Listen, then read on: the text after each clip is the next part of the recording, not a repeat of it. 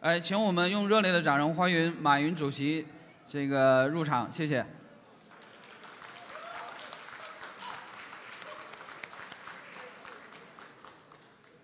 呃，今天是我们的思想力专场。这个马云主席曾经在第十届年或第十五届年会当选亚布力最具思想力企业家的评选。这个我们今天的还是依然有请我们的最强大脑蒋昌建教授来主持今天的会议。谢谢，有请蒋老师，谢谢。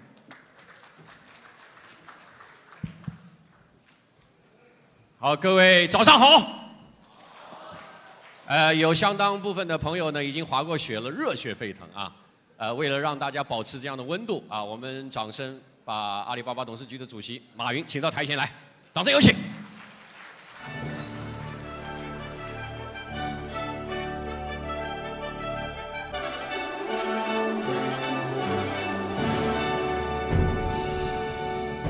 在 在这个马主席讲话之前呢，我们以问题开场好不好？呃，这个问题呢，其实你很熟悉啊。呃，我们听马云很多传奇的故事，现在已经不重要了，重要的是听他手下的传奇故事。比如说前台怎么做成高管，我百思不得其解。后来我看了您的介绍，我理解了，因为他的办公室叫桃花岛，对吧？所以你的员工的女将比较容易升职，这句传说是对还是错？回答我。我的女将比较容易升职啊。对，你就用一句话对还是错？我觉得能干的人容易升职吧，在我眼里没有男人女人，只有能干和不能干，是不是好的人？接下来我偏我比较喜欢女人，这倒是真的。好，第二第二个问题啊。他有一个会议室叫光明顶，有人认为公司做到高管，基本上头发就渐渐的少了，这是对还是错？再看律师做的越好的律师，基本是秃头；做的比较好的这个投资者，基本是白头。我们问的是阿里巴巴的高管，不要问其他的。阿里巴巴的高管，这个对头发脱的比较快一点。好，第三个问题，呃，有人抱怨在阿里巴巴工作呢。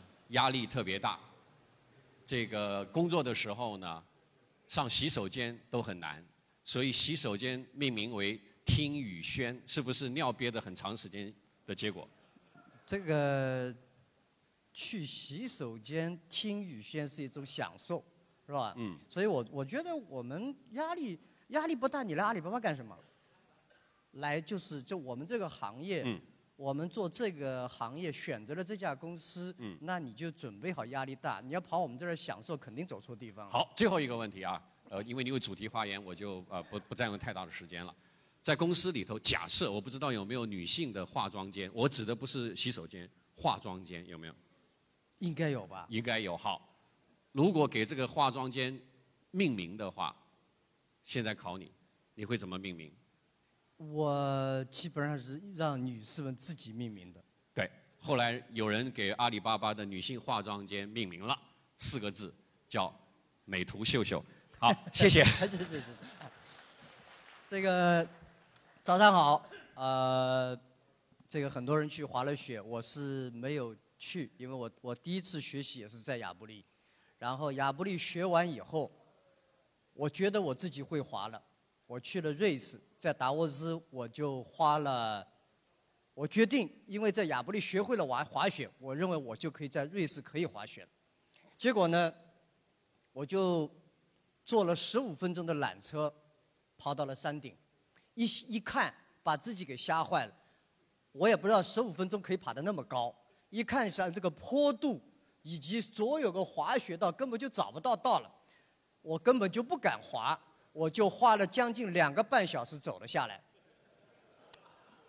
其实有的时候我们自己以为自己知道很多东西，以为自己懂了，如果不对未来有敬畏之心，不对未来、对昨天有感恩之情，对今天有珍惜之意，对明天有敬畏之心，我们可能永远会碰碰撞撞、磕磕绊绊。其实这两天大家都谈困难很多，其实阿里巴巴的困难也多到。不可不自其数。其实很多时候啊，你记得几年前我参加过这个“赢在中国”的评委，为什么很多人想马云？你你你讲的很多问题好像都知道似的，是因为这些小孩犯的所有的错误我都犯过。今天很多企业可能碰上的困难，我想想，你们今天大部分人有的困难我都有过，并且而且越来越大，越来越烦恼，而且我相信我碰到的很多困难，在座很多企业可能还没碰到。但是呢，怎么办呢？选择了做企业，选择了做做阿里巴巴，选择了做互联网，选择了一帮年轻人一起做件事情，你只能坚持下去。你自己相信了，什么叫忽悠和相信？我们昨天说到，忽悠是自己不相信，让别人相信；相信是我们其实不在乎别人信不信，反正我是信的。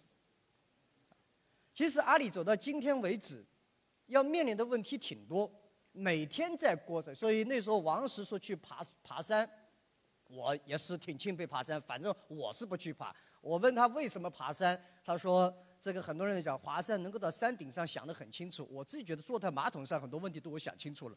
我每天在爬山，我每天在过草地、翻雪山，这辛苦。我们所有的企业家天天都在想办法怎么过雪山，怎么过这个坎那个坎。所以，其实来讲，我们对未来必须看清楚灾难。只有看清楚灾难、看清楚困难，知道有灾难、知道有困难的人，才有资格乐观。否则是盲目乐观。你都不知道未来的灾难在哪里，你的乐观那是盲目的。所以我自己看来今天的中国经济形势，对谁都不好。所以这就是个好事情。如果就对你不好，那你灾难大了。更何况经济好坏跟你其实也没多大关系。今天中国经济有没有问题？哪个国家的经济没问题？都有问题。但是我自己这看来，今天中国经济，我们对经济的恐慌的本身要比经济问题来的更大。中国的第一点可以看得出来，整个经济下滑是已经下来，因为传说说整个的这个改转型升级这么多年了。说中国经济不可持续这么多年了，说金融危机，其实大家对我们没有充分认识到，二零零八年的金融危机对中国有多这么大的影响。金融危机的爆发其实就像海啸一样，今天在美国，然后转移到了欧洲，然后到了中国，这是个过程。到这个时候也确实。第二，我们也没对这次技术革命的冲击，我们没有做好充分的思想准备。再一个。我们对整个中国经济转型升级要付出的代价没有做好充分准备。我们人人都在喊转型升级，但是转型升级付出的代价要付多大的代价？该怎么去做？我们也没做好准备。但是呢，今天来看，以能源、石油、以石油也好，资源好，这个整个的经济下滑已经是势在必行，必须但是另外一点，判断一个经济好坏。跟 GDP 其实关系不是太大，判断一个一个国家经济是否健康、是否有希望的是就业机会是否稳定，年轻人是否是有就业机会。如果就年轻人缺乏就业机会的时候，这个经济哪怕 GDP 很高都是灾难出来。今天中国的年轻人的就业还没有出现问题，如果这个出现问题的时候，真成大灾难。那么年轻人去了哪里？其实中国现在出现了三个新的增长点，这三个新的增长点，第一就是服务行业，第二是消费，第三是高科技。这是中国的新三驾马车。如果把前面的传统的基础设施投资、出口导向，加上内需成为马车的话，那么消费、服务、高科技是三辆奔驰轿车。因为只有这么去思考。这也是中美国经历过，欧洲经历过，日本经历过。我们必须要思考中国未来的真正三个升升了档级，不是马车的车，那就是把消费拉起来，把服务做起来，把高科技做起来，这才是我们要走的巨大路线。从三驾老马车，我们要去思考一个问题：我们国家的基础设施投资三十年来投了这么多钱，我们是否应该从基础设施投资？变成基础设施运营，我们投了那么多设备，投了那么多钱，但是运营能力之差是超过大家想象的。也就是说，如果这个饭店不是交给地中海俱乐部，如果是老板自己买、自己建、自己运营的效果和交给专业训练会怎么样？如果你有个饭店，你是交给香格里拉运营、交给四季酒店运营，还是你们家自己儿子运营？如何把我们国家投资几十年来的基础设施开放给民营企业？这些资产依旧可以是国家的，但是运营必须是专业的，必须交给市场去运营。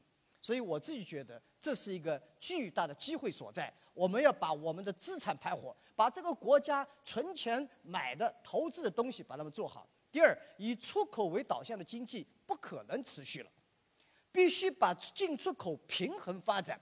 中国已经成为全世界巨大的市场，必须成为全世界最大的买方市场。昨天小佳也讲到，我非常同意，要学会买，学会买其他的东西进入中国，冲击中国，加速中国的转型升级。加马桶，中国不是一个，中国不是产能过剩，是落后产能过剩，高质产能不够。马桶不是中国不会生产，是好马桶、有创意性的马桶，我们不会生产，生产的不够多，所以必须考虑到进出口平衡发展。再一个，内需市场，什么是内需？大家想过没有？什么是内需？内需就是消费。内需这两个字提法不对，内需是经济学家们提的，消费和前面两个，其实我们消内为什么消费做不起来，内需做不好？因为投资和出口是政府导向，消费是市场导向，是企业导向。政府有可能有这个能力把银行的钱给掏出来搞基础设施投资，政府能够经过各种各样的方法把出口刺激起来，但是政府很难把老百姓口袋里钱给掏出来，说干点什么事儿。所以，把老百姓口袋里钱掏出来的事情，就是企业家的创新，是市场的行为。我们国家在市场经济的道路上，应该是加大不断的走下去。所以我自己觉得，消费和内需这两个字，我们要重新定义。实实在在的讲，我们就是拉消费。就像我们现在很多拍电影、电视的，你问他你干嘛的？我是搞文艺的，搞文化的。然后你就傻在那儿，文化你到国外去翻译，有个有个演员说你干嘛的？我搞文化的。哦，你是搞这个博物馆的还是图书馆的？文化是这个概念，直截了当讲，我是搞娱乐的，那多好，大家就完全听明白了。所以今天消费，什么是消费？消费的消是可以消耗的东西，什么叫费？是可以浪费的东西。这个政府是很难鼓励的，政府是很难促进消费的。消耗可以消耗，原消耗品、优质消耗品是中国十三亿人巨大的机会。可以浪费，什么叫浪费？其实你们家本来，我们以前说以为汽车和房子是两个内需，汽车、房子一年一辈子也就买了一次到两次，是汽车和房子里面的东西才是天天要消费的。地毯可以用，换一个新的。墙上其实白的，画一幅毕加索的画根本就是浪费。但是真有这些东西起来，中国的需求才会起来。所以我觉得刺激消费是要靠创新、靠市场行为。中国可以做的事情非常之多。我们在做企业，在迷茫的过程中，只有一个问题：你的想象力不够。去想象，美国在二十多年以前。是怎么把自己也是以基础设施投资，也同样以出口为主的市场迅速拉动为市市场的消费？他们做了一个很重要的一个工作，就美国那时候是两三亿人口，两亿多的人口，它的内它的人整个的消费中产阶级也就几千万五六千万人，但五六千万，它以这个需求为主，拉动的世界经济。今天中国的中产阶级的人口，就是中等收入人群有三亿，未来根据今天的 GDP 增长将会有五亿。但是我们的收入是中等收入，但我们的消费能力还是农民水平。我们不鼓励老百姓去消费，我们不鼓励年轻人花钱，那就是我们对未来没有信心。其实对未来的信心，也不是所谓的建立整套医疗保障体系，这个保障体系，这又是学者思想。真正的，我们对未来有信心，那就是对年轻人有信心。年轻人，我们对未来的信心是否是看年轻人？所以我们今天看到的是中国大量的年轻人加入了高科技行业，加入了消费行业，加入了服务型行业。所以这是我们的机会所在。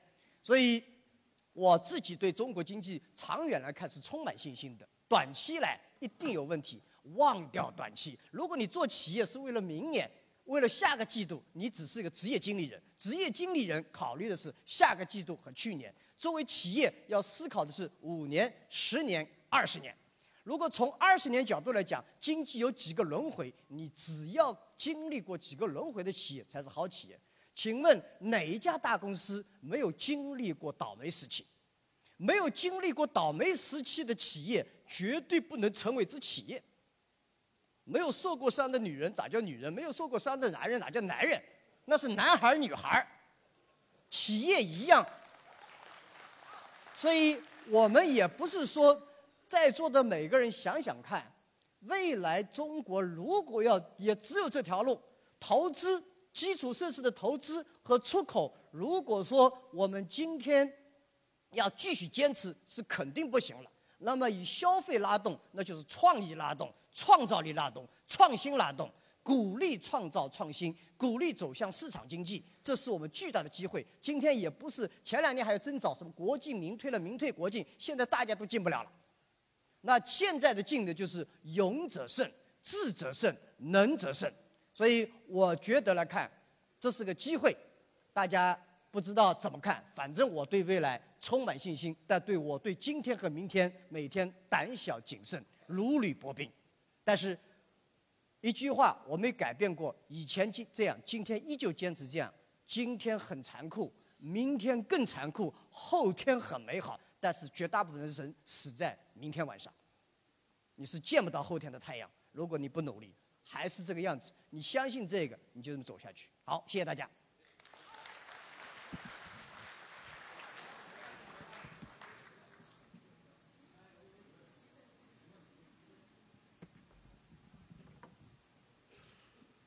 实，马总没有按照这个谱子来啊，给他半个小时的演讲时间，他用了十八分钟，还有十二分钟。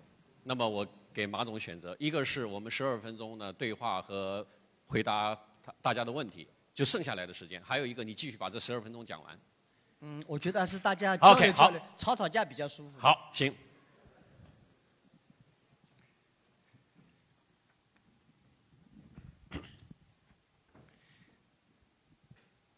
这个刚才呢，马总讲了很多很多的观点啊，大家掌声给的最多的就是男人和女人的定义，我们就从这个问题开始，好吧？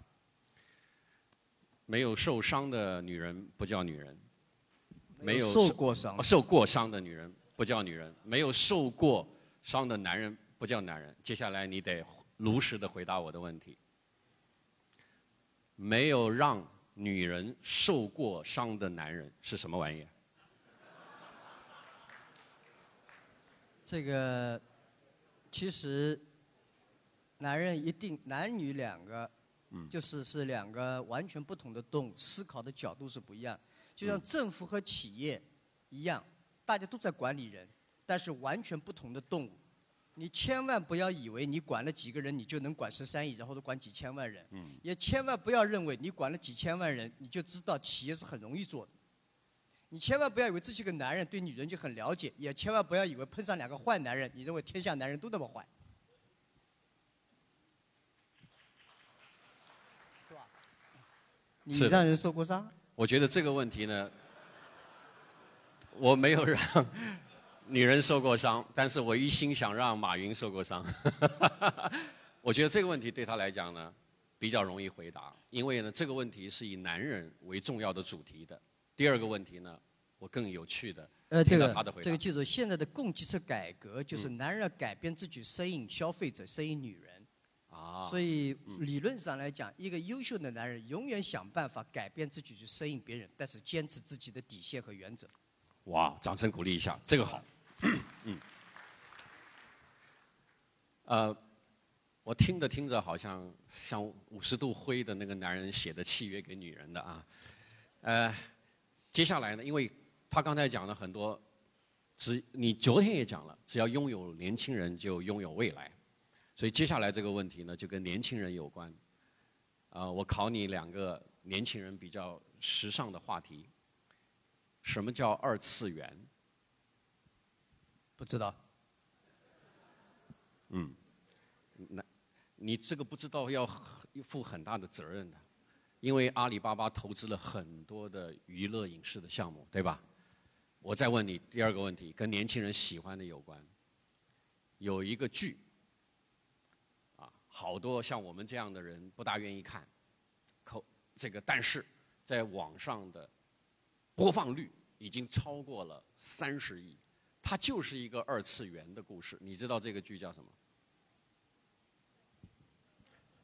不知道，不知道。哈，接下来问题比较犀利了，我跟马云这个我先讲。不知道不丢人，不知道说自己知道很丢人。我们了解年轻人，最重要的是尊重年轻人做他自己的决定。嗯。但是不等于说我都要知道年轻人知道什么，因为我有我的麻烦，他们有他们的麻烦。我认为只要他们是健康的、快乐的，就让他们去做呗。嗯。我们自己都知道的事情，让别人去做，未必是好的。明白。我只是他们觉得很高兴，所以我看电影算是比较多，电视也比较多。嗯。但是我怎么看？也看不过年轻人，所以要明白自己什么是不如他们的，什么是新的。他们跟我讲讲，比方你给我告诉告诉我们大家什么是二次，这有多少人知道什么二次元？啊，对，有多少人知道二次元的举手？知道的年龄都偏轻。哎，好，那么其实呢，我问这个问题呢，并不是说要你给我一个正确的答案，而是因为像这些问题呢，我在准备这个会议之前，我也不知道。但是呢，我就觉得说，嗯，我们要拥有年轻人都等于拥有未来，所以我们要学着知道年轻人他们喜欢的更多的东西。好，接下来就谈一下我们成熟男人的世界的问题了。昨天到今天，很多人都谈供给侧的改革，对吗？那么从政府的角度来讲，有他的理解。我更关心的是，从作为一个企业家的角度来讲，你眼中的供给侧的改革应该是什么样？我认为政府很多部门也没理解供给侧改革到底需要什么。嗯，其实供给侧改革的核心思想就是以客户为中心，以市场为中心，改变自己，适应别人。其实供给侧的改革不是不仅仅是给企业端的，也是给政府的。政府如何改变自己的流程，改变自己的工作，去真正适应社会的发展？企业也一样。我们今天原来的模式是 B to C。就是基本上企业自说自话的想象，我认为客户需要什么，我想象市场要什么，生产了一批东西去找到市场。而未来的变革是消费者要求什么，你是按需定制、大规模、柔性化、个制化定义生产。也就是说，必须改革自己去适应未来，而不是让别人改革别人来适应自己。这是巨大的一个，实际这是个思想观念的转移。我个人理解，阿里巴巴讲了很多。在上一个世纪，就是二十世纪的时候，整个生产制造的模式是称之为 B to C，嗯，而二十一世纪最大的变革是 C to B，Consumer to Business，一切按需定制，这个就是供给侧如何改革在供应方面，在企业方面如何改变自己的流程。改变自己的文化，改变自己的组织，甚至一切的改变自己的人才架构，来适应外面的市场，这是最最关键的。明白。但是如果结合昨天的一位电商巨头的观点的话，比如说我们有很多的实体的企业，对吗？我们就是要适应客户的需要啊，C to B，客户不愿意到门店去买我的东西了，客户不愿意到传统的 shopping mall 里面去接触到我的产品了。好。我自己建立一个电商的平台嘛，对不对？这不就是 C to B 逼我的要求吗？可是昨天的一个观点就认为，把这些部门都砍掉吧，啊，并不给你带来很大的收益。所以一方面有 C to B 的各种各样的要求，另一方面我满足这样的一个要求，很大的程度上并不能给我的企业带来我预期的收益，怎么办？砍部门，这世界上还有什么东西比砍部门更容易的事情？嗯，如果做企业家、做企业是做永远挑最容易的事情，你这企业怎么做得好？今天不是客户不愿意去那些超市，不愿意去百货，不愿意去，是百货和超市没有把客户的体验做到淋漓尽致。嗯，中国叫中国电子商务发展。不是因为中国电子商务企业做得多好，而是原来的商业基础设施实在太差。原来的百货行业，他没有去思考，因为那时候纯粹是粗放式发展，需求旺盛，所以很容易张三可以干，李四可以干，只要有勇气，稍微聪明一点，努力点，都可能干起来。嗯。但是今天在考量对客户的体验和感受的时候，碰上了问题。我自己这么觉得。嗯。今天所有的企业要记住，电商。不是一个零售的渠道，不是一个销售的方式，是一个思想观念的进步。就像电发明的时候，当然你原来是用火柴烧的，你是烧煤的，突然用电的时候，你把原来的供应火柴的、供应煤的所有的供货商要改掉，企业内部的人才要改掉，然后很复杂。但是，请问你愿意坚持原来用煤烧，还是人家都用电了，你愿不愿意用电？一开始的成本是高一点，你要有这样的设备，但是改革的痛处在于你是不是相信这是未来？如果相信这是未来，那必须得改。嗯，所以我自己觉得，不是把电商部门要关掉，而是思考如何把电商部门做得更加强大，真正以客户需求为主去导向。我们知道，企业大了，很多人都考虑到外包。我在公司里面有几个部门是永远不外包，嗯，服务不外包，服务不外包，销售不外包。等会儿我们有 call center 是吧？这个也不外包，绝对不能外包。OK，只有这些 call center 有一些就是低端，不需要与客户做，就是很简单流程性的，嗯，你交给别人做没问题，嗯，接受投诉的绝对不能外包，明白？因为如果你都不知道客户在投诉什么。在喜欢什么的时候，你就等一个人穿了十件衣服，你都不知道是冬天还是夏天。现在你看看，你去再仔细看一下，当年把服务外包的公司有几家活得好的？因为他们远离了客户的哭喊，远离了客户喜欢什么、恨什么。第二，销售不能外包。嗯。销售是第一线跟客户接触的地方。知道客户需要什么，需要得到市场上竞争什么。如果这两件事情都外包，你还做什么企业？这天下粗放式的，就是搞一点产品，坐在房间里面自己设计，以为就以后如果说是供给侧改革，以后是 C to B，没有消费者的需求，没有消费者的痛苦，没有消费者的眼泪和欢乐，你怎么去改革自己？凭什么改革自己？凭老板的喜好，还是为了底层成本？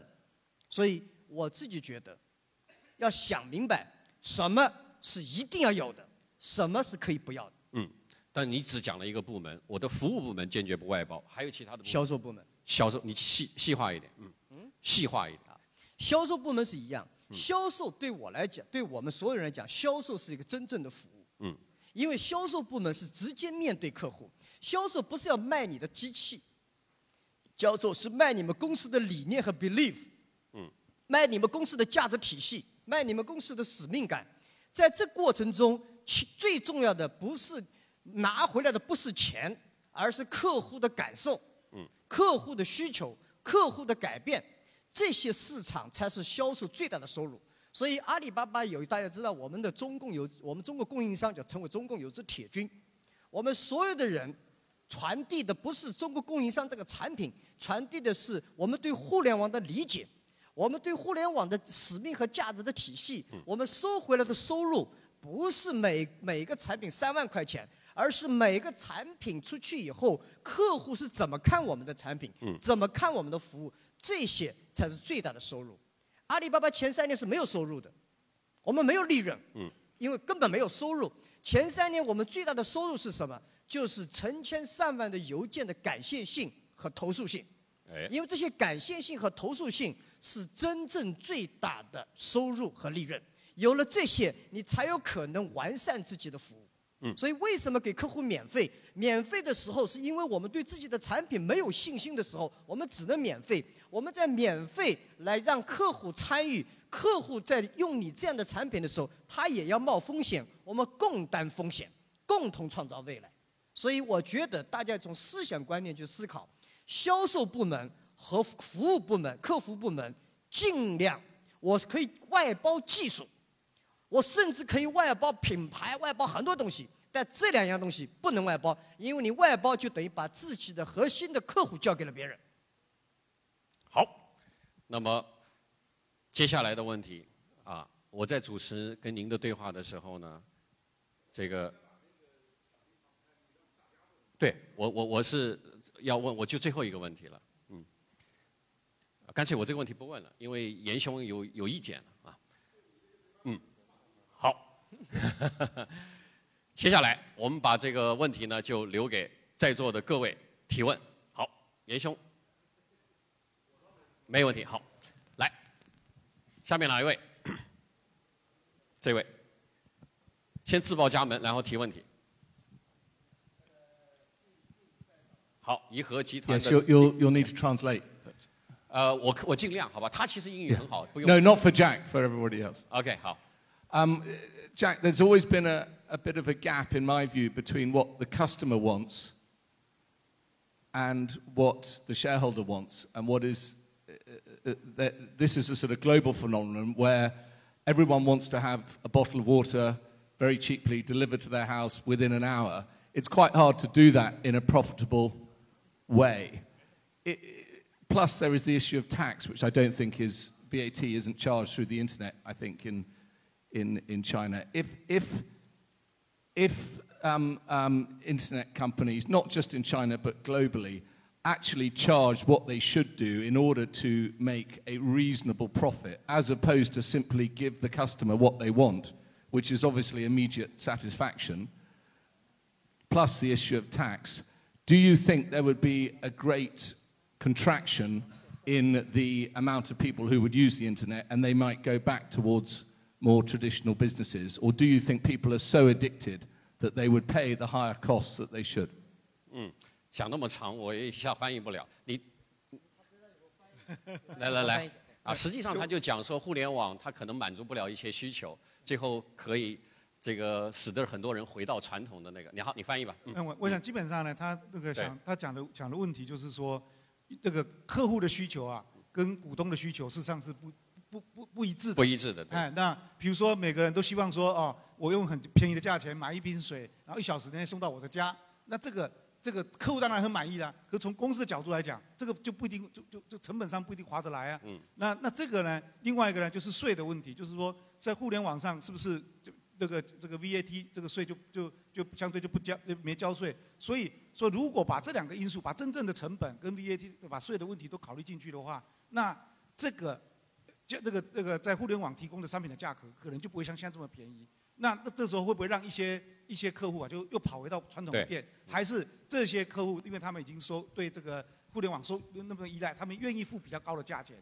哎还继续来使用互联网？这个这样啊，第一个问题，关于客户利益和股东利益的问题。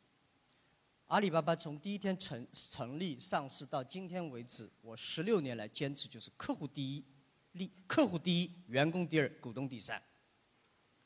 只有满足了客户的需求，员工快乐才有可能创新。只有客户满意了，员工满意了，股东一定会满意的。不要相信股东跟你讲我是长期的 shareholder，他忽悠你的成分太大了，因为他可以今天卖掉你买一个新的，你这就是你们家儿子，你只能跟他赔到底。所以，首先我告诉大家，阿里巴巴坚定认为是客户付我们钱，只有服务好客户，我才有衣食父母。只有员工是创造价值的人，只有员工开心，才有可能股东开心。所以这是一个我们的定力。华尔街相信股东第一，股东第一，问题就大了。股东今天要这个，明天要这个，你做得好好，他说那你的 TCL 这样，那个做得更好，你基本上就完蛋了。因为绝大部分的股东不明白你的战略，绝大部分的股东不明白你的痛苦，绝大的股东只是从数据上分析你，而你是最了解自己的。所以我先告诉大家，不要认为股东总是对的，但是要尊重听他们，最后决定还得你的做。但是关于一瓶水的问题，这是想象。今天有多少互联网用户？全世界超过八零后生出生在八零后以后，也就互联网的人的将近有二十亿人。现在每天不是买一瓶水，而是几百万、几千万瓶水的时候，成本自然会降低。所以我想告诉大家，这个规模效应起来以后，我记得九年以前、八九年以前，北京曾经搞过一个试验，有一个公司做电子商务，他说他可以送任何东西，在一个小时以内送到北京城里面。结果人家说我就买一听可乐，结果这公司很快就破产，因为他在一个错误的时机做了件正确的事情。但是在今天，你可能在网上销售的水和销售的所有的东西，像龙虾，我们去年有一天光龙虾帮澳帮加拿大卖龙虾卖了九万八千只龙虾，你卖一只龙虾一定亏的，九万八千只龙虾是大家 happy。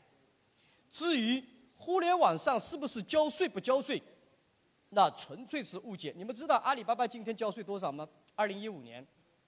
我们光在浙江一年交税了一百七十八亿，按照工作日算来，我们公司一天不包括我们投资控股的公司，光我们公司工作日每天要交八千万的税。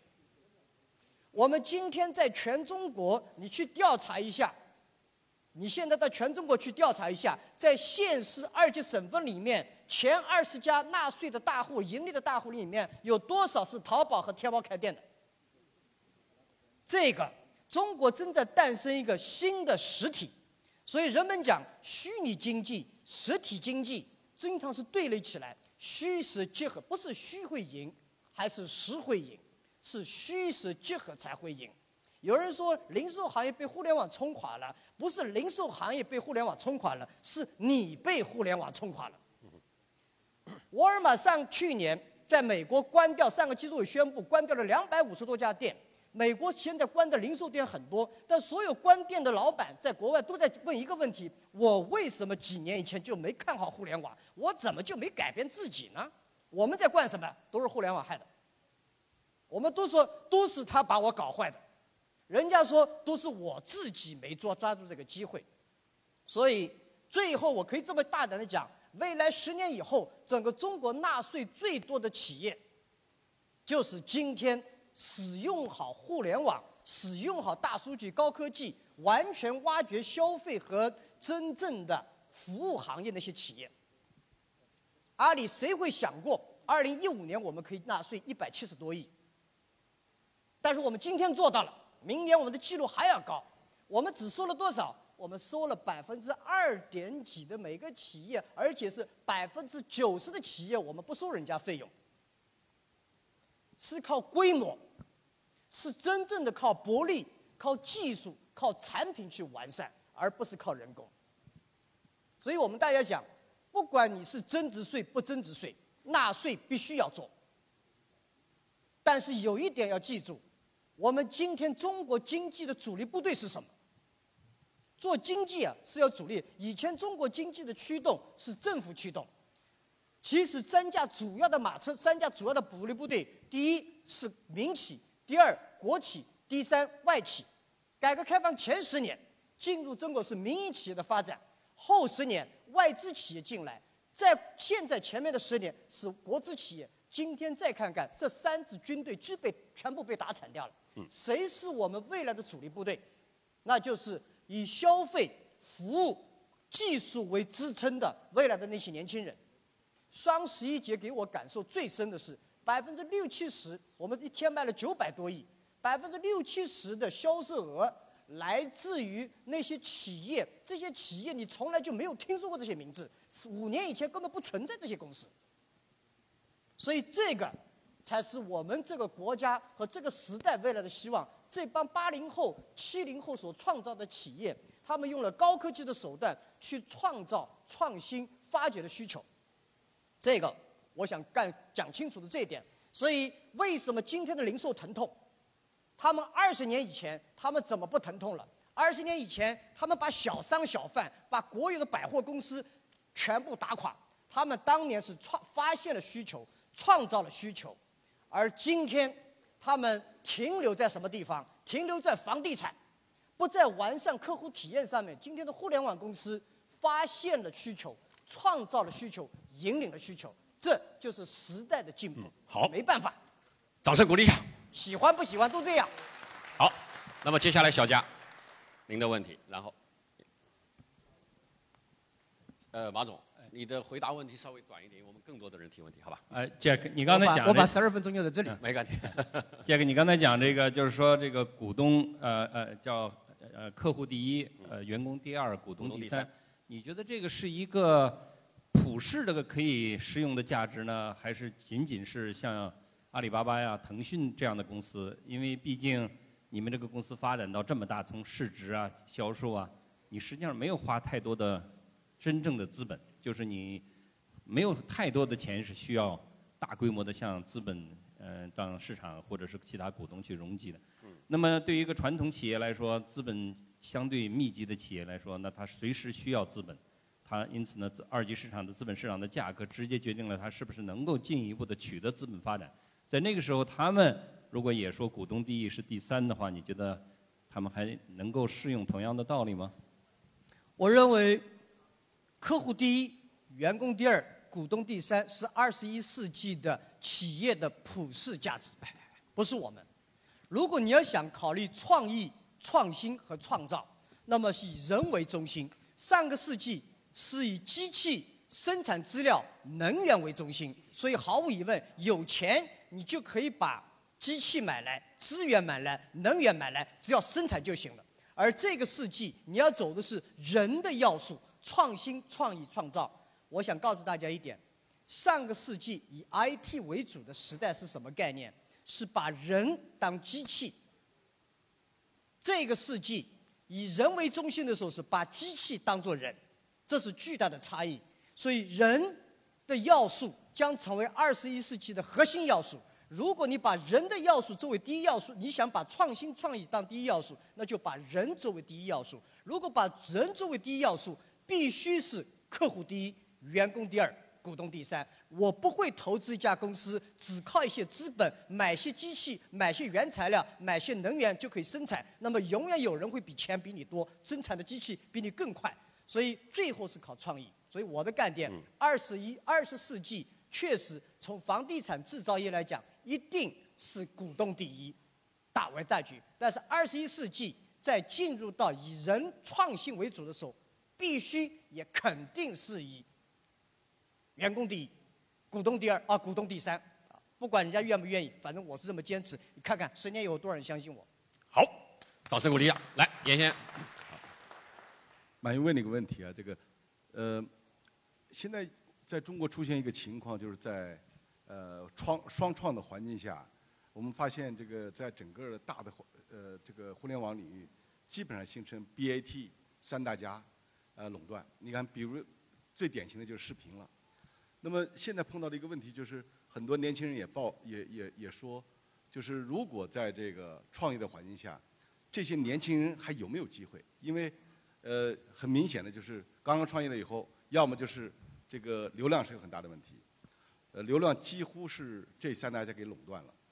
那么如果是要么你就卖给他，要么你就他就给你灭了。所以，那从长期来讲，这个对于互联网的这个创新啊。会不会起到一种这个扼杀的作用？第一，我想告诉大家，BAT 不是垄断，是暂时领先。嗯。BAT 格局很快会改变，到底 BAT 三家里面哪一家会被下去？再请问，今天你提到的问题，二十年以前我都碰上过。二十年以前，我们听见比尔盖茨就搓火，哈，软件都被他垄断了。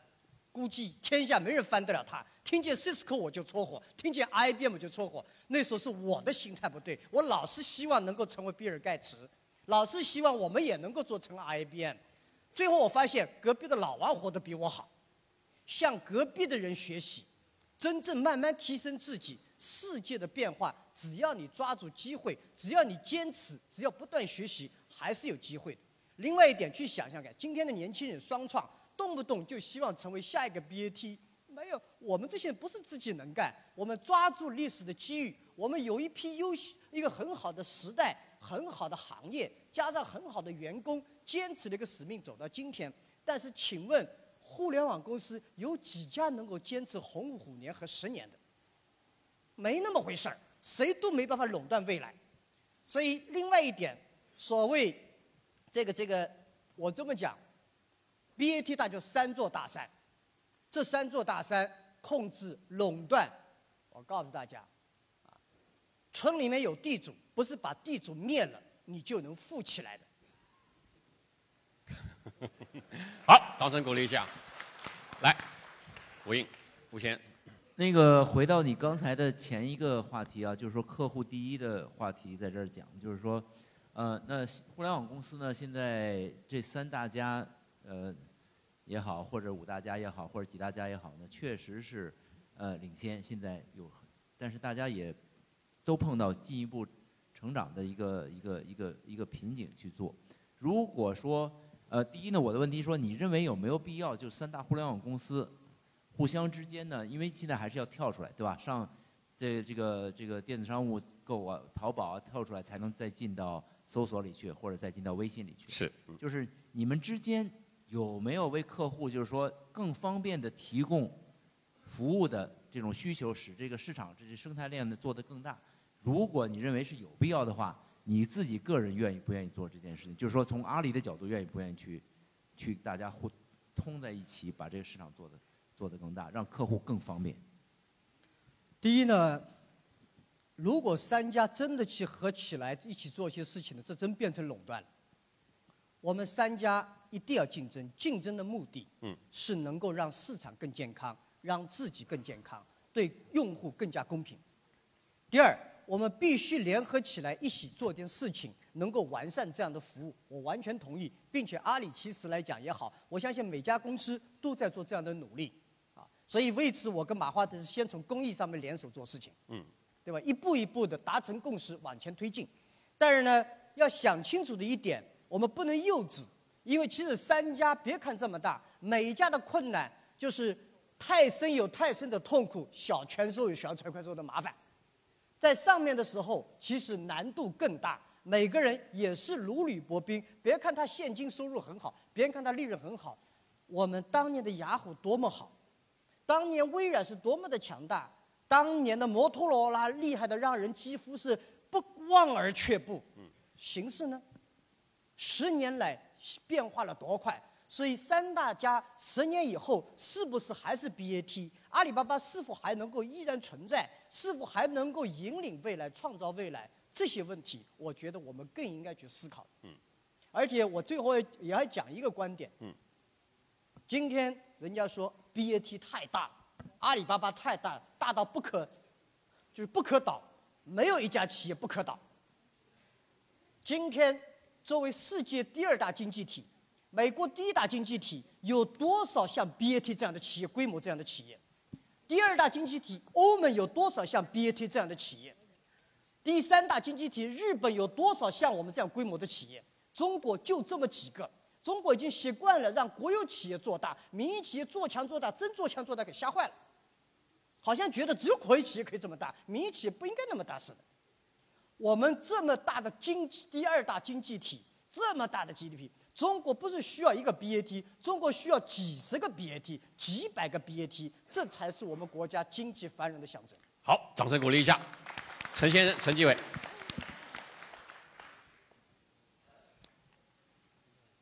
好，陈先生，您的问题要说短一点啊，因为我们后面还有三到四个问题啊。啊不不，我们给你话筒，要不然我们其他的朋友听不见。哎。好，那个呃，亚布力的主旨是思想力，马云呢现在是大家公认的最有思想力的企业家之一。那么刚才马云讲了个金句，就是他是坐在马桶上出思想，王石是在爬到山顶上出思想。我个人认为啊，坐在马桶上出思想更加符合常识。但是呢，中国的问题啊是很多。自上而下的事情啊，太缺乏常识，所以错误政策层出不穷。那么，请教下马云，你认为你这个思想力这么旺盛的思想力的源泉，你的常识是从哪里来的？你是怎么出现这些常识的？是一个简单的事情呢，还是一个复杂的事情？如果复杂了，大家就不思想了。明白。如果是简单了，我们都能思想了。嗯。好，请教一下啊。这个他在马桶上出思想，一我替他回答一点点啊。就是内急的时候呢，不要马上去厕所，憋一憋啊，开玩笑来。刚才他的问题就是我知道二元词吗？我说我不知道。嗯。但是我知道一样，我尊重年轻人，我敬畏年轻人。嗯。所以如果说我不要年轻人知道的，我都得知道，我要比年轻人提前知道，那我就变 top down，就从上而下。哦。其实来讲，我只知道。这条路大的没问题，我就支持他们去走。但我想我是怎么去思考我的文化？很多年以前，我刚开始做企业的时候，我发现我也今天学学日本，明天学学美国，后来看看韩国，因为我们永远在边上别人这儿选，我们永远在历史上选，我们从来没为未来去学过。中国文化很好，尊老爱幼，但是如果我们改为尊优爱老，可能我们社会进步更大。我特欣赏金庸，但唯一看不懂的就是为什么年纪越大武功越高呢？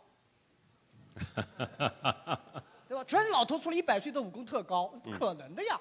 但是，所以我从这里面想明白一个道理。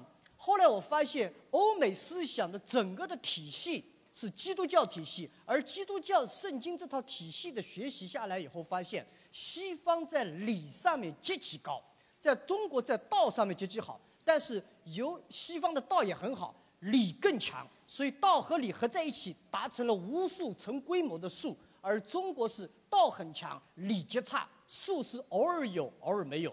但是中国，我在这里面接这么七八年来，其实今天我从来没在美国读过书，我在美国海外没有留过学，但是我自小对英文感兴趣，我对西方的文化感兴趣。但是我是一个中国人，我对儒释道，我从儒释道思想里面学到了很多这些创新。其实儒家思想、佛家思想、道家思想，加上基督教的结合，然后运用太极的竞争理论，我在里面觉得其乐无穷。我是乱想的一个人，我觉得如果我今天去学习基督教的这套西西方的管理体系，阿里巴巴再走也走不出西方的模式。就今天人家讲阿里巴巴股票为什么不好，其中个很重要一点，西方有两个标准，股票好不好？第一，你这个模式一句话说得清楚吗？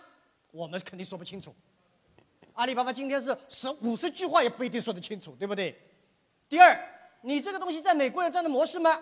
没有，我们两个都不行，所以没办法好。但是我自己觉得好不好不重要，结果说明问题。五年以后怎么看？十年以后怎么看？所以这个才是我觉得。所以我的想法在于，我坚定相信，一个企业最终的创新创意。来自于他的信仰体系，嗯，来自于对文化的理解，所以这是我在里面听了一些乱想。好，那位女生来，我们问题很短。最后一句话啊，哎，我你们看我神叨叨的，一会儿在道家，一会儿见各种各样的奇奇怪样的人，我在这些人身上，我就是想知道他们是怎么乱想，并不等于我相信他们，但是我必须关注不同想法的人。好，掌声鼓励下来。那位女生，啊，李一飞，自报家门，然后简单提问题。李一飞，嗯。啊，马云。哦。呃，我想问你，就是因为你是一个很智慧的人了，很非常成功。你有没有？我相信，一般特别智慧和成功的人，包括所有的人，我们都考虑死亡。那么你考虑了，你离开这个世界以后，阿里巴巴会是一个基业长青？你会希望它一直生存下去吗？时间，时间。然后你对你的财富会怎样处置？这个我希望你能够给我们一个分享吧。这是一个特别女性的话题，挺有意思的。这个第一呢，这个我不，我肯定是不聪明。我我觉得人类在二十一世纪要跟机器人比谁聪明，基本就忘掉了。但是我们可以跟机器人未来比的就是智慧。但是我自己不觉得我是智慧，智慧实际上来讲是一个道德的担当。嗯。智慧是对别人有用的，聪明是对自己有用的，记住。聪明是对自己越来越强，智慧是去帮助别人。我自己并不觉得我到了智慧这个这样的地步，但有一样，我觉得我想明白一个道理：我们不能控制自己出生在哪户人家，出生在哪里，但是我们我们能够控制自己怎么死。我们是知道自己怎么可以不进监狱。我们必须明白自己：如果你不想被老虎咬死，别上山；如果不想淹死，就别到河边上去。我们今天某种程度上来讲，阿里巴巴考虑最多的点就是我说这家公司活一百零二年，一百零二年以内我是要保证它。我从我的前面十年二十年，我从基因、文化、使命、组织、人才这整个整套来保障它能够活。至于它未来的机缘各种事情出现，我没办法控制，但是我的价格是这样。那么至于我有没有考虑过我自己的死亡，我考虑的非常之清楚。我知道我们都会离开这一天，嗯，尤其到了我这个年龄，我经历的、见过的事情，真不比任何人少。想明白死亡并不可怕，但是死亡以后，你说这个公司是否解决？这是我现在花最多精力的时间。如何让这个公司我不在，我们不在的时候，它依然能够有一批比我们更厉害的人能够起来，发现人才，建立文化，建立机制，变得更为重要。所以我今天来讲，如果你希望八十岁、九十岁、一百岁怎么死的时候，你今天就要准备。如果你要找接班人的话，趁你年盛力强的时候去找接班人，嗯不能到七十岁、八十岁找接班人，也就到七十八岁的时候再生儿子，太晚了。好，但还是要简单的回答。还有我的财富嗯对财富不是我的，嗯，我自己觉得，一个人我一直这么讲，从来没改变过。你最幸福的时候是有几百万，你有几千万、两三千万的时候，麻烦开始了。你觉得人民币要保值呢，还是应该买美元呢，还是买李小加的股票呢？全来了套了，麻烦就开始了。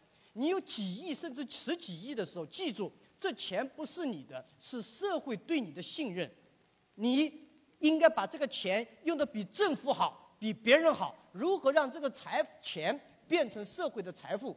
当然，我是反对彻底裸捐的人。中国是裸捐的第一个国家，在公私合营的时候，我们都裸捐了，结果呢，走国家倒退。裸捐是要有机制保障的，我们中华民族的文化必须为后代留东西。嗯所以我自己觉得财富不是我的，但是我必须为后代，这后代不是我的孩子，明白。这是我的想法。掌声鼓励一下。曹勇，曹勇，嗯，老爷好哈，这个刚才呃一飞我们俩没商量好哈，啊，他问的是一个终点的问题，我问你，我好奇你们俩怎么分开做的？这个组委会安排的。啊，来，呃，嗯，一飞问了一个终点的问题，我想问的是一个边界的问题。那简单的啊，把问题问出来。啊边界的问题。嗯，因为阿里巴巴它的主业是电商，已经做到最高市值两千八百亿美金，未来的中国的这个电商的发展，支持一个五千亿美金以上市值的阿里巴巴是没有问题的。今年蚂蚁金服上市，上海战略信息版直接过万亿，马云成为世界首富，毫无疑问。财富过千亿美金。那么后边还有阿里影视、阿里健康、阿里体育、阿里游戏、阿里 VR 等等。阿里医疗。那么以如果是阿里系存在一百年，每年以百分之十的速度增长，那个时候阿里系的市值可能比世界五百强加起来还要大。那么我觉得就要问一个问题：企业的边界在哪里？边界。做到什么时候是个头？你就像你最喜欢的这个阿甘一样，说大家都跟我跑的时候，我累了，我不跑了。就是这个是是不是你的一个边界？边界是什么啊？第一呢，谢谢。首富，我认为，第一是首富有钱，第二是最大的负债者，第三是最大的负责任者。我就说首富，反正我肯定不是中国首富。首富大家知道是谁？我也没想过。我刚创业的时候跟老婆说：“你想不想我成为杭州的首富、厦门区的首富、我们居民区的首富？”算了算了算了算了，别瞎扯了，你怎么可能当首富呢？对吧？当然那时候我们觉得，那我说你希望我将来很有钱呢，还是很受人尊重？当然受人尊重了。他没想过，我们也没想过。但是我认为首富的富是负责任的富。最重要的富，我希望做的边界是什么？幸福的福，守福，有福气，有朋友，有家庭的幸福，有老员工跟我一起，有社会，这是最大的福气。我们没办法做到首富，但我们一定能做到守福气的人。嗯所以我希望的境界边界就是我自己觉得快乐。嗯但今天我确实不快乐。啊，今天我是不快乐的。今天我因为我没想到我可以做那么多事情，我也不知道这世界上最后发现说你不去做吧，这事儿就是不理想；你去做了吧，可能更不理想。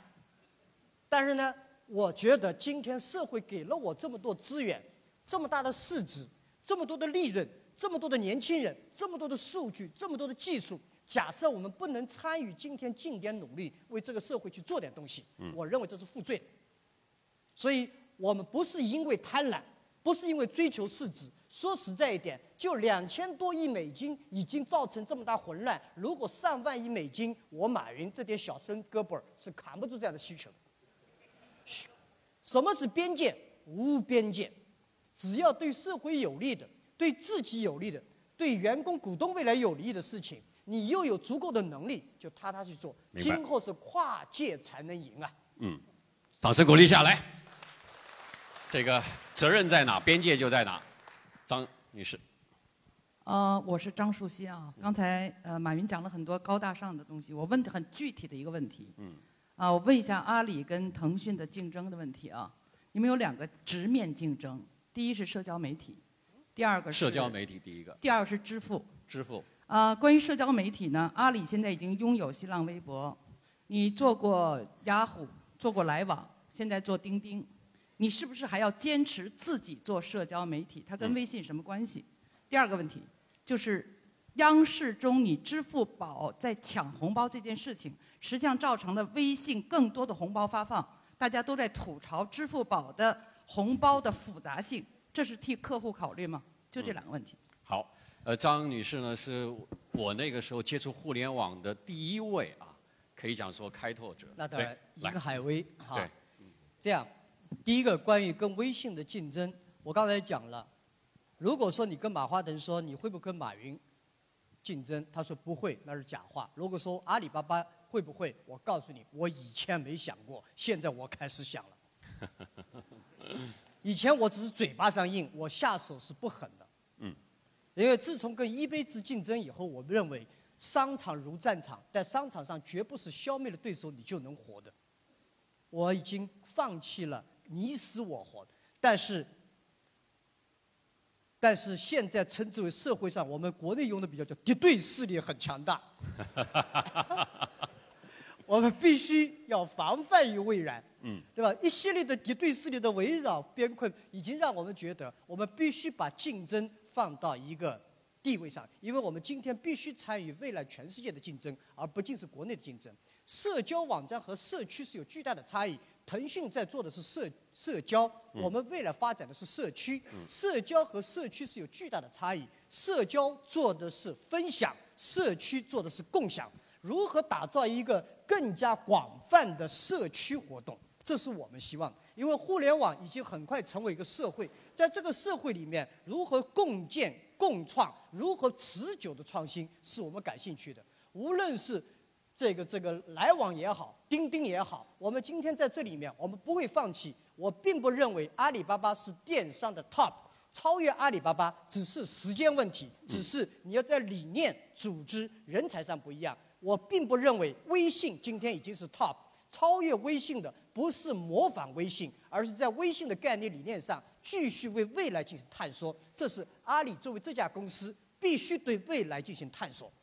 今天的天猫、淘宝不是我们拷贝出来，是对超越了一杯的未来探索才有了今天。好，再回答一个问题：支付问题。支付，大家讲红包，关于敬业福的事情，是不是对客户体验？我告诉大家，公说公有理，婆说婆有理。阿里的出发点纯粹就是希望大家过一个好年。当然，换句话说，如果没有那天晚上抢红包，有几个人会对央视新闻满意？央视晚会，央视不是新闻啊。但是有一点可以告诉大家，因为今天的媒体的控制量百分之八十来自微信，我们被人脸上扔番茄很正常。我已经被人说了十五年，也不在乎。对春晚被人家说了十几十几个小时，so 他妈 what？嗯，对不对？好与坏自然有人知道，好与坏用未来来证明，而不在乎一涨一息。更不在乎说今天人家说你好，别人说你好要特别小心。别人说你坏，我们没别人所说的那么坏，我们肯定也没人想象那么好。我们就是我们这家公司，好慢慢牵走。好，顺着张张女士的话，顺便问一下支付的问题，这个 Apple Pay 怎么看？我觉得，第一有一个这样的公司进中国，这是个好事儿。这个市场是打大来的，一家公司做市场是做不大的，几家公司共同竞争才会做大。嗯。当然呢，Apple Pay 今天它是一个传统银行金融的改良，它跟微信支付一样是传统金融的改良，嗯而我们是在创造一个我们的理想是创建一个能够支撑二十一世纪金融发，呃二十一世纪金融怎么支撑实体经济和新实体的发展。上一个世纪二十世，今天的金融体系是十九世纪、二十世纪的二八理论，百分之二十的赚钱，百分之八十的企业不赚钱，支持百分之二十的成长，百分之八十不成长。而二十一世纪进入大数据时代，如何保持百分之八十的企业能够发展？如何让普惠金融更加起来？如何用 DT 技术让数据云计算能够出来？所以我们的支付体系是想做出一个能够支撑二十一世纪经济发展的金融体系，而不是纯粹做一个赚钱的金融工具。如我对赚钱真没兴趣，这句话是真的吗？我是真的。好，你说我能花多少钱？你看看，这鞋子淘宝上买的，这裤子我们家老婆不知道哪个店买的。没有，这个叫腔调。来，对吧？胡先生啊，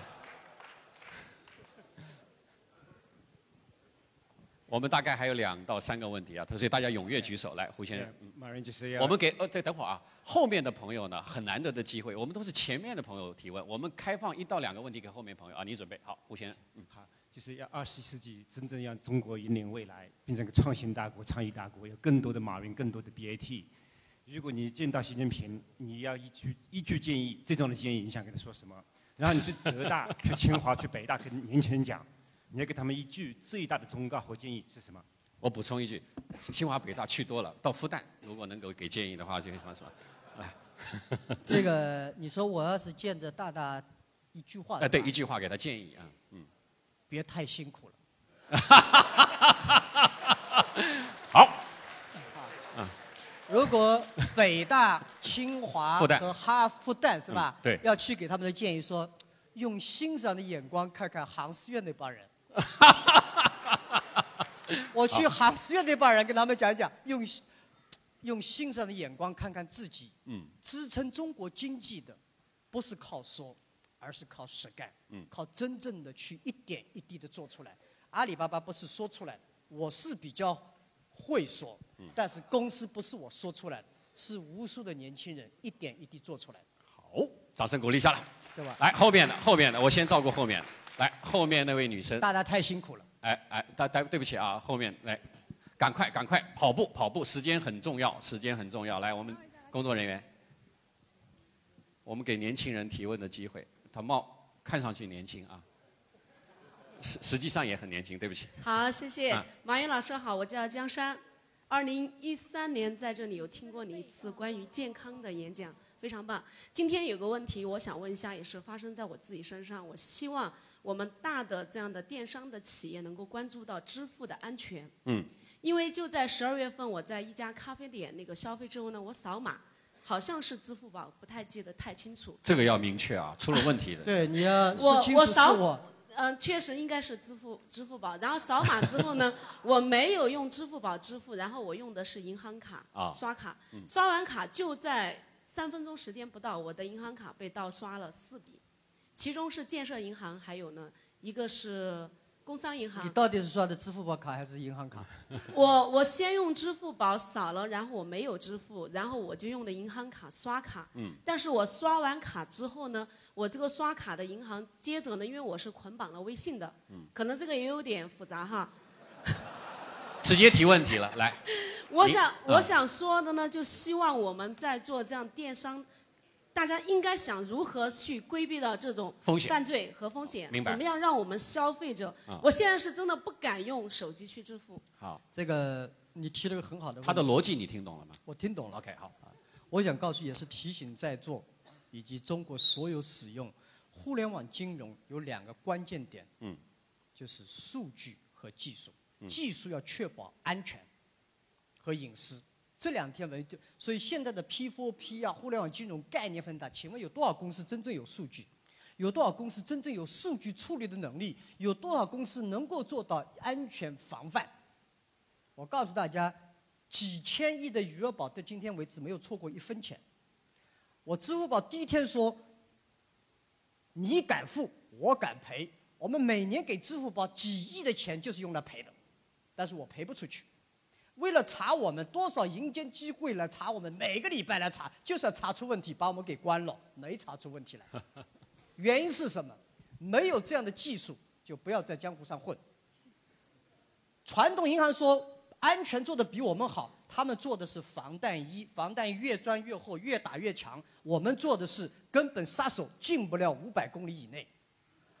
数据任何点滴出来，都会发生变化。你只要是真的用支付宝被骗，你今天就发了，你赶紧去找支付宝，够你赔的。因为这些任何的点滴，我们用机器人学会怎么。我们公司光刑侦专家、犯罪行为专家有将近一百多个，警察过来，所有人性上所有的坏的东西，机器都在学习。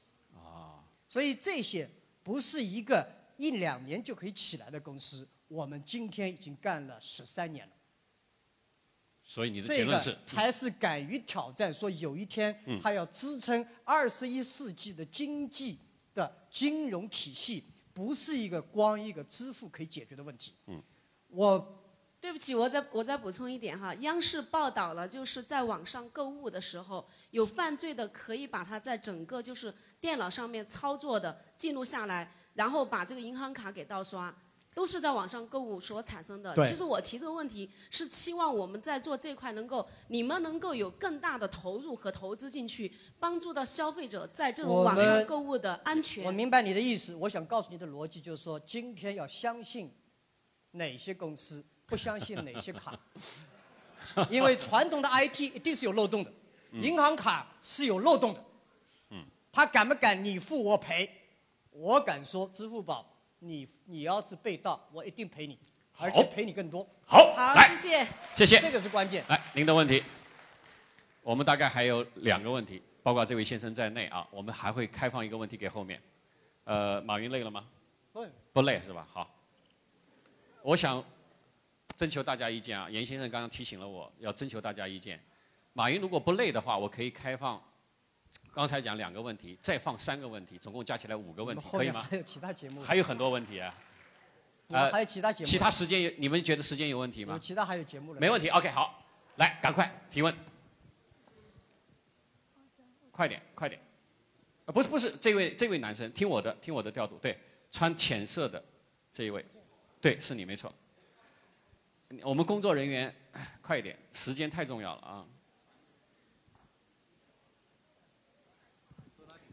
简单提问题，好吧？好的，来。呃，马云先生你好，呃，我叫于凯，过去三年在百度负责百度深度学习研究院。啊。那么现在在做人工智能方面的创业。你的问题。刚才您讲了三点，就是新经新经济的三个驱动力，呃，服务、消费、高科技。那么您的呃主旨演讲里面，服务跟消费讲的比较多，那么有一个观点是认为中国的科技企业，那么相比大洋彼岸的这个呃企业的话呢，我们在高科技这块呃是一个比较弱的一个板块，呃，您怎么看这个观点？您认为阿里巴巴以及在座的中国的企业怎么样做得更好？嗯，简单回应他啊。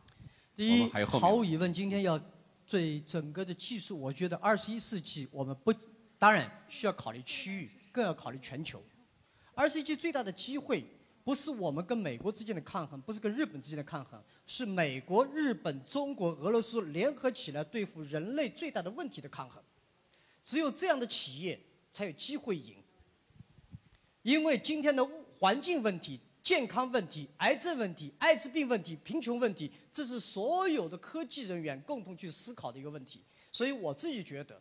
今天不要去比中国跟美国之间有多少距离，中国跟日本之间有多少距离，我们如何应该联合起来做一些事情，这是第一个观点。至于有没有距离，中国跟欧、跟美国、跟以色列一定有距离。所以今天中国创业的者，未来真正的技术，这未来经济的发展，不是要去听经济学家怎么讲，而是要听科学家和实体如何结合起来去做。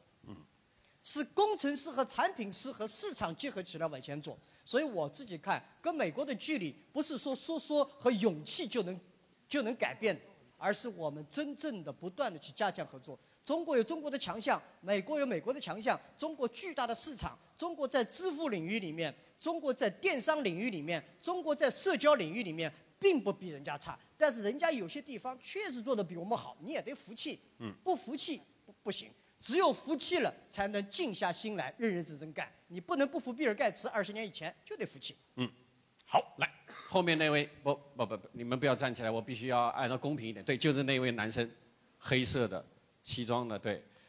我还是提醒你直接提问题好吗？时间关系。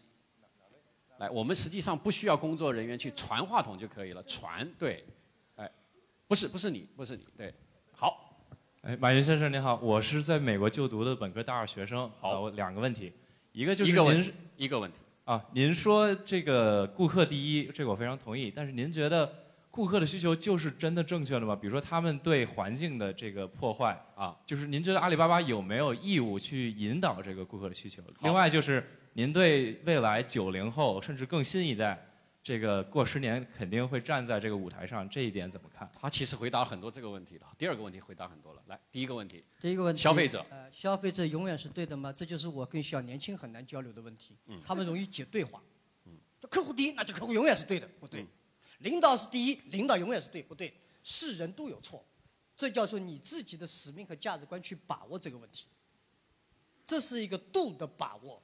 客户第一是指在你客户、在员工、客户和股东在这关键时刻，谁应该放在第一的时候放第一。嗯，啊，所以这个是有个差异的，不是说啊股东第三就不管股东了，那也不行。但是客户未必都是对的，所以你必须做一家企业。请问你的使命是什么？你的价值观是什么？你的愿景是什么？你的以什么样的文化、组织和人才来保障你的使命、价值观和愿景？如果客户违背价值观的时候，必须说 no，必须得有底线。这是一套体系的思考。好，明白了。那么具体还是一句话落在，他实际上讲到客户消费的时候呢，没有顾环境的保护，阿里巴巴在这个方面有什么约束客户消费行为的措施？简单的告诉我们，有吗？还是没有？我这儿不想做任何的这个广告。OK 对阿里来讲，一个很重要的职责，就是一个社一个企业做的多大，是为这个社会担当有多大，你才有做的多大。所以环境也好，健康也好，人的发展也好，这是我们整个公司的理念和信仰。我不希望变成我最讨厌有些公司这儿制造的是假货，这儿做出来是烂货，但是这儿每年还捐点钱变成大慈善。你生你的公益的心态，第一天必须跟商业模式是整合在一起的。明白。好，哎，就那位，来来来，哎，对对对对对，你站你站了好久了，我我得给你了。这是倒数第三个问题，然后这边一个问题。马云先生你好，我是做教育的，办学校的。那么我看咱们做阿里巴巴办公司，我想问你的问题就是，呃，当前的中国教育改革和我们公司的发展，呃，两者有什么相同点和不同点？对于教育有什么样的启示啊？做教育改革，谢谢。谢谢。你对教育改革有跟踪吗？这事儿搞大了。对，这事儿讲讲我啊简单啊简单回答一讲教育，我可能就讲三天了啊。嗯我总结一句话：未来国与国之间的竞争，嗯未来的人与人之间是教育的竞争。教和育是两个概念，中国的教很好，中国的育极差。教和育是两个不同，教教的是知识，育培养的是文化。我们在文化上面差很多，在德体育方面很糟糕。但是中国的教其实很牛逼，你去看看全世界各个大学里面，谁考得过我们中国人？但是中国的团队怎么样？中国的体育者、中国的音乐怎么样？这些东西其实我们很差。嗯所以中国的未来的教育，教育教以学校为主，育为家庭和社会为主啊，这里面可干的事情太多了，我就既然讲到国外了，来，这位外国的朋友，您的提问，对， Hello. Uh, you had mentioned that entrepreneur, entrepreneurs should have a 20-year view. At least. But as a, as a public company, now you're caught in quarterly reporting. So I want to ask you about short-termism and whether you think that system should be changed and whether the need for quarterly reporting is too quick and what you would recommend. And then I want to ask you a philosophical question. If you could have tea with anyone in all of human history, living or dead, who would it be and why? 好，我们请旁边的那位简单翻译一下啊。好，那个 呃，施女士是亚洲协会的董事长。嗯那么刚才我们问了两个问题，第一个问题是您前面提到，作为一个合格的企业家，应该是看长期的企业发展。呃，您提出了一个二十年的这么一个时间轴。那么在短期的来说的话，您觉得啊、这个季度性的这个报表这个制度是不是应该有改进？嗯啊、第二个问题呢是更加哲学的。呃，施女士想知道，如果您有一个机会和世界上任何一个人，不管是呃在世的还是不在世的，您希望和谁共进一杯茶？谢谢。喝茶对，嗯，第一个问题，报表系统要不要改？如果着眼二十年，第一，企业必须以十年、二十年的战略，但是不是要求你的员工也这么去思考。董事长没有十年、二十年的思考，董事会没有三十年、五十年的这计划，那是错的。一个公司的董事会必须三十年这种愿景的思考，但是一个董事长必须十年到二十年的思考，一个 CEO 必须五年到十年的思考，一个副总裁必须三年的思考，总裁以下经理一个 manager 必须是下个礼拜的思考，一个员工就是明天的思考，这是一个体系。好。第二，嗯，第二不能改掉，不能因为员工讨厌 KPI 取消 KPI。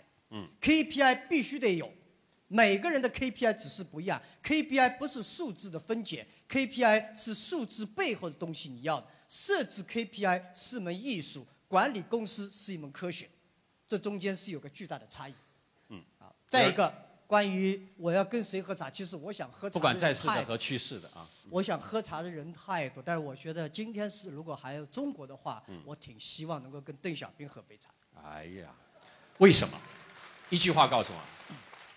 他这一代的勇于改革，因为我们今天改革是要有勇气的。嗯，他的这种勇气，他这种决策，他这种在乱局之中掌握如何能够最关键点必须打开，眼睛一闭往前一顿的这种动作，我们都得学习学习。好，掌声鼓励一下。来，倒数倒数的问题了，来，直接提问题，我时间来不及。好好，尊敬的马云先生，你的演讲非常精彩。那么我的问题呢，就是前一段呢，朋友圈里面流传了一个，说华为啊、今年的销售收入是两千亿美金，嗯哼它的是 BAT 的总和的两倍。嗯哼，那么我想请问马云先生，你对这个朋友圈里面你有什么看法？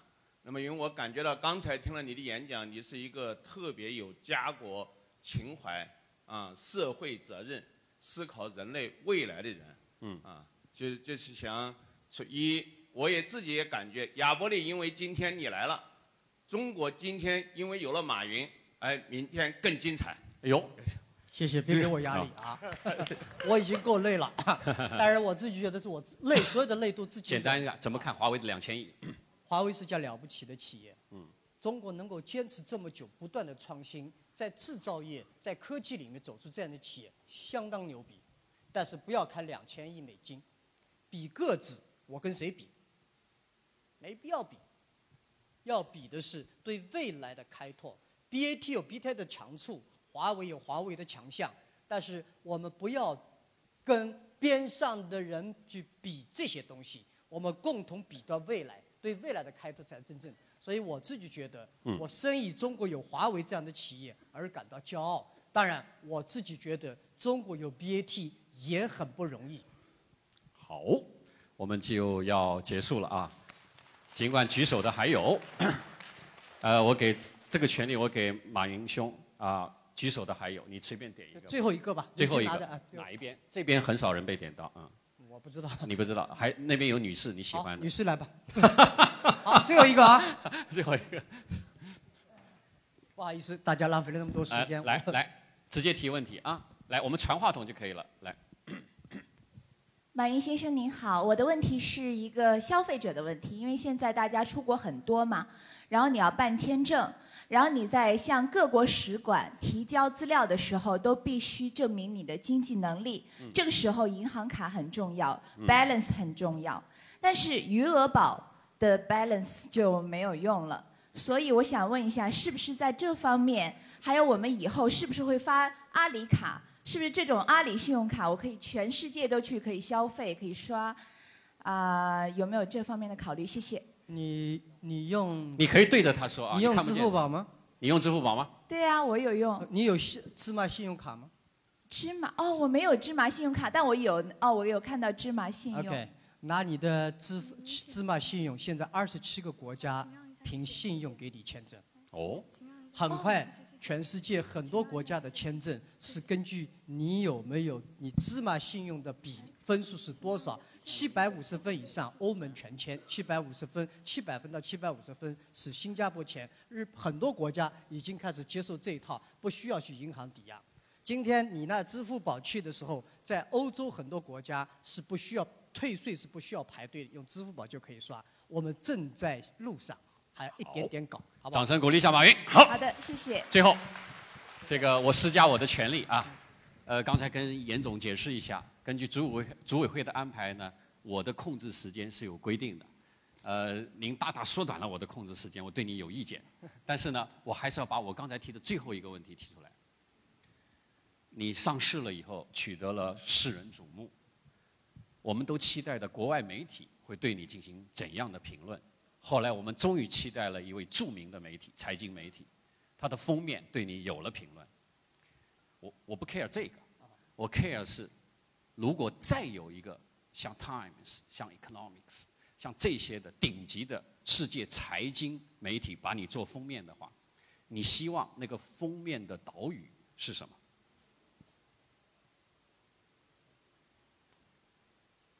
这个我倒是，第一不能成为封面。如果你真成为《时代》杂志封面的时候，记住这句话，就进入了大众电影封面是没区别的。这是娱乐。嗯。第二个，如果人家要在我死的时候就说，这个人这是个杭州人就可以了。你的墓志铭上写的，这就是一个杭州人就是一个就是一个杭州，因为我自己知道我的出身，杭州的一个平凡的人，家里今天人家把我弄成这个样，那个小伙子对我那么大期待，我只是个杭州佬，嗯，啥都就是，只是时间时代给了我一次机会，让我折腾一下，那我就折腾，直到我折腾不动了，我坐下来了，就这就这么点事情，我感谢有一个时代，感谢大家的信任，但是很多人对我不高兴，我没办法让大家高兴，我认为。如果你要想有真正的朋友，必须对有些人说 no，否则都是朋友，怎么可能呢？好，谢谢大家。非常棒，我就是用一句话总结他讲的，不管封面也好，和将来的那个墓碑上写什么也好，他说我就是一个杭州人。但是大家不要忘了，上有天堂，下有什么苏杭。谢谢，马云，谢谢。